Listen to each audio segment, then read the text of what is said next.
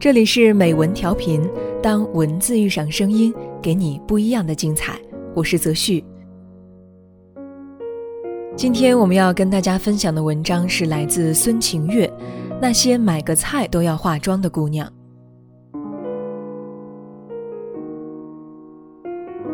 对生活的热爱不只是嘴上说说。我有个闺蜜，年轻的时候在巴黎住了十年。十年之后再见到他，真的验证了那句话：人是真的可以浸染一座城市的气息。尤其是在民风彪悍的德州相见，见多了腰肥臀圆的美国大妞，在超市里任何东西都是加大号的城市，魏小姐消瘦轻盈，一头长发随意散着，简单的衬衫裙，Longchamp 的小羊皮包包，显得是那么不同。这就是我们印象里法国女人的样子啊。瘦时髦，最重要的是浑身看上去没有贵价牌子，但举手投足都是风情。其实我们都见过很多美女，国贸 CBD 打扮精致、浑身名牌的高管姑娘，在朝阳公园梳着马尾、渗着汗珠的清纯美女，在七九八穿着长裙、透着忧郁气质的文艺女青年，再或者去北影中戏逛一圈，那就是十足的美女们。问魏小姐，为什么我们见过这么多美女，但全世界依然迷恋法国女人的美呢？所以，巴黎到底有什么魅力，让这些姑娘们一个个浸润得如此彻底？魏小姐说，巴黎生活十年，教给她最重要的一课是：女人的美不在于口红的色号、眼线的弧度，而在于完完全全的生活态度。不是有句话叫做“没有丑女人，只有懒女人”吗？可惜大家一味地认为，这里说的懒女人就是不喜欢花时间、花心思去琢磨穿衣打扮、琢磨化妆技巧。如今姑娘们这个问题应该算是解决了，在穿衣打扮方面，身边的姑娘一个赛一个勤奋。可是我能说，如今咱们身边的大部分女生依然很懒吗？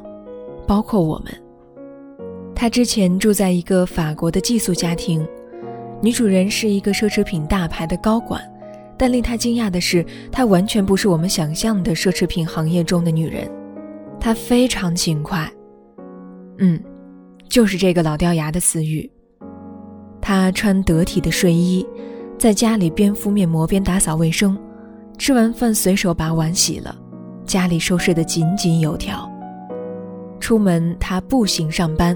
周末去露天集市买最新鲜的水果，他给全家做拿手的柠檬鸡，也在孩子都睡了的时候打开电脑写明天汇报的 PPT。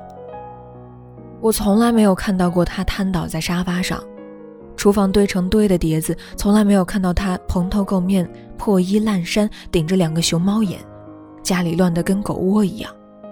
他在家就过得精致而优雅，做家务也是四两拨千斤，没有抱怨。没有烦躁，仿佛那些不是家务，也不是工作，就是和他融为一体的生活。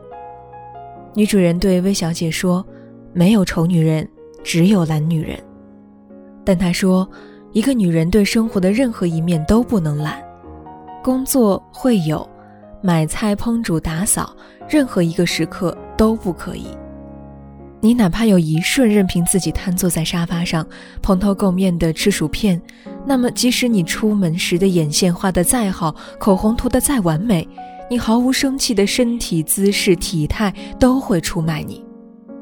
我们法国女人最著名的叫做慵懒，可是全世界的女人都误解了，慵懒并不是懒，而是勤快之后看上去的从容自若。而我知道你们把这些称之为风情。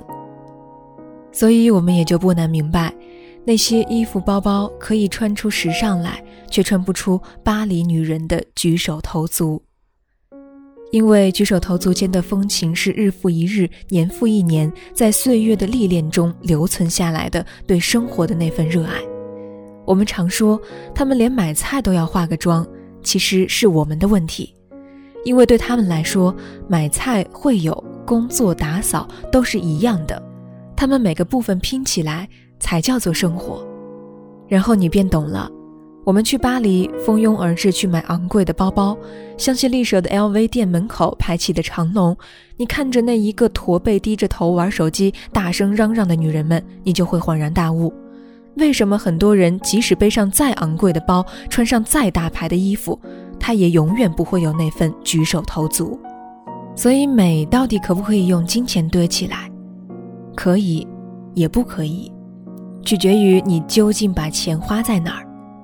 魏小姐说：“巴黎大部分中产阶级是真的不会买 LV 这个级别的包包，大多数都是背个 Longchamp，但他们把大部分的钱都用来去旅行。她寄宿多年的女主人全家就去过好几十个国家。她的衣柜里有吉普赛的长裙、巴拿马的草帽、赞比亚颜色艳丽的围巾、秘鲁厚重暖和的驼羊绒大衣。他在清迈学过烹饪。”会做泰国的冬阴功汤，也会在全家一起看球赛的时候做自制的三文鱼披萨。他的风情里藏着他走过的万水千山，他做过的一蔬一饭是一种不死的欲望。这种不死的欲望让他们自律而节制，让他们不会在任何方面放纵自己，饮食、居家、工作、生活都不会。我们常说法国人很懒。和欧洲人一起工作是一种折磨，因为他们除了不会放纵自己吃喝，也不会放纵自己工作，不会任凭自己变成一个工作的机器，第二天顶着黑眼圈和还没有洗过的脸接着去上班。魏小姐说，在巴黎生活了十年，才明白我们其实看起来勤劳，实际却很懒。我们看起来加班熬夜，满负荷工作。任凭脏衣服堆成山，家里乱成一团，我们能够忍受这样糟糕无序的生活。而法国人看起来不加班、不爱工作，但实际却很勤快。他们爱干净，懂生活，他们对待工作和生活有一种一视同仁的节制。所以，真正的法式风情是什么？是自律节制后看起来的慵懒。是万水千山后一蔬一饭里透出的对生活本身的热爱。在巴黎居住了十年，魏小姐说，直到现在她才慢慢明白，法师风情其实是一种生活态度，因为他们深爱着生活本身，所以自然而然举手投足间都是光彩。愿我们也能够如同法国女人一样，从心底爱着生活本身。无论顺境还是逆境，无论富有还是潦倒，无论我们是二十岁还是八十岁，因为我们生来是女人，就要这一辈子都美得发光。